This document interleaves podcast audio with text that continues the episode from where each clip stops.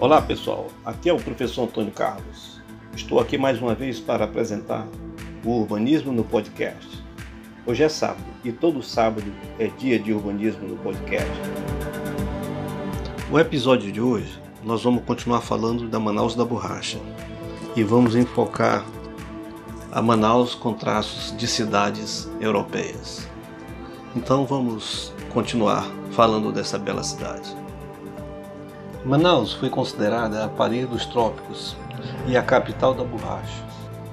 No momento em que desencadeou um grande processo de urbanização, a modernidade chegou à cidade com uma visão transformista, construiu-se o que tem de mais moderno e belo a partir de parâmetros diversificados da rotina social local.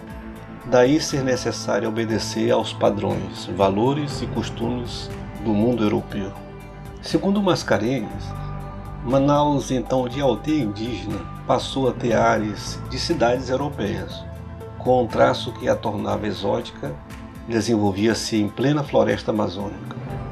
Uma verdadeira parede dos trópicos, de fato, o que o tornava Manaus peculiar nessa tendência era o fato de situar-se numa floresta amazônica, já que esse processo foi enfrentado por várias cidades brasileiras ansiosas de se livrarem dos resquícios coloniais. A cidade de Manaus era comparada às cidades europeias, pois beneficiava dos serviços urbanos e também do consumo de bens da indústria, e por isso foi chamado de Belle Époque Amazônica. O contato com a Europa e os Estados Unidos era intenso devido às linhas regulares de navios que transportavam a goma elásticas e, ao mesmo tempo, conduziam pessoas e coisas que alimentavam a súbita riqueza da elite manauara. O escritor Euclides da Cunha se impressionou com as mudanças da cidade.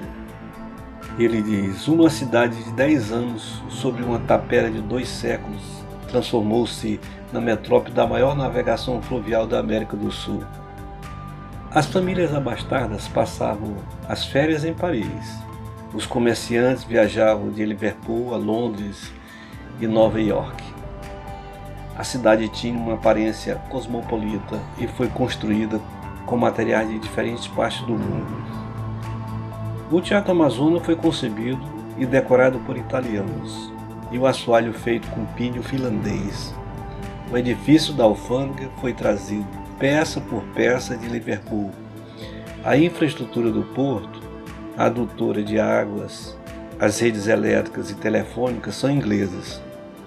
Na última década do século XIX, grandes obras públicas foram erguidas em Manaus, com a implantação de medidas que eram consideradas civilizadoras e modernizantes. Nesse momento, a sociedade local, ou pelo menos as suas elites, iniciou uma identificação própria vista como representação da Belle Époque, enaltecendo a cidade de forma urbanística e objetivando suas sincronias com o que era avaliado como moderno e civilizado em eixos do Sudeste e de fora do país. Foi com a imagem de edifícios que se tornaram os emblemáticos na ocasião da transformação da cidade que Manaus ficou conhecida como Paris das Selvas, como negar alguma semelhança entre edificações locais e europeias nas suas disposições urbanizadoras, que simbolizaram o poder das elites gomíferas e das autoridades públicas na Manaus da Borracha. Traçando analogias, estruturas que representavam a modernidade, como o teatro, o Palácio da Justiça, o Palácio do Governo, o alargamento das vias e outras obras contavam ainda com a função de criar espaços expressivamente distintos das cidades anticivilizadas, como também inibir os usos e permanências de populares nos espaços centrais, diferenciando a parte aformoseada do traçado cidadino dos espaços da cidade considerados antigos, feios e pobres. Alguns autores observam que as reformas seriam empreendidas em todos os setores e iniciaram pela demolição dos antigos edifícios públicos da época da província e a sua substituição por construções de grandes hotéis, cafés, bazares, lojas, teatros, cinemas e armazéns. Desde meados do século XIX, que as camadas mais abastadas da população sonhavam com a superação da paisagem dos tempos coloniais, considerada pesada, suja e feia, e com a sua substituição pelos modelos burgueses que emanavam de Paris. Desta forma, o traço urbano de Manaus é modificado, primando-se pela estética europeia, sem observar os traços ambientais característicos da cidade. À medida que o plano de embelezamento vai sendo executado, as áreas beneficiadas vão se valorizando de acordo com as exigências dos novos grupos que se instituiu. Nesse novo espaço que se organiza, a atenção é voltada para o que é solicitado pelo serviço do comércio, com o objetivo de facilitar a circulação de mercadorias. Nessa medida, cabe destacar que os igarapés que cortavam a cidade de norte a sul não teriam lugar no quadro de representação do novo modelo. Boa parte das transformações na Manaus da Borracha suplantava as necessidades estruturais urbanas, indo para o campo da ostentação e privilégios de segmentos de classe inspirados em cidades europeias para a edificação de paredes dos trópicos. Logo, a cidade de Manaus, ou parte dela, foi o espaço privilegiado de uma intervenção cujos resultados promoveriam, aos olhos dos agentes transformadores, a superação de um considerado atraso. Para muitos cidadinos, a cidade corresponderia a mudanças radical de aldeia para Manaus moderna, ou o toque da civilização e do progresso na selva.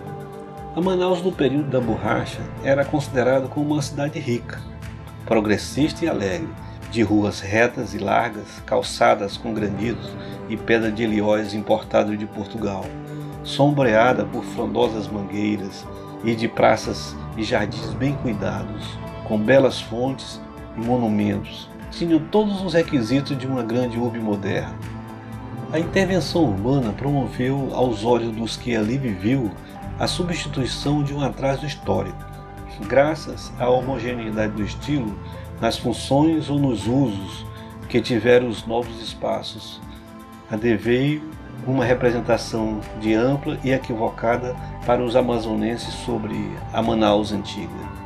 Este é o cenário urbano da Belle Époque manoara, por vezes denominada de Manaus moderna.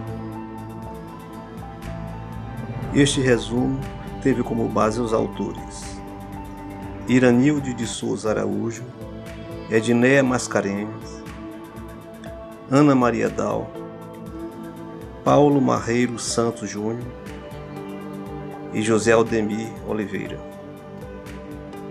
Pois é, chegamos mais uma vez ao final de um episódio e desta vez falando da Manaus com traços de cidades europeias.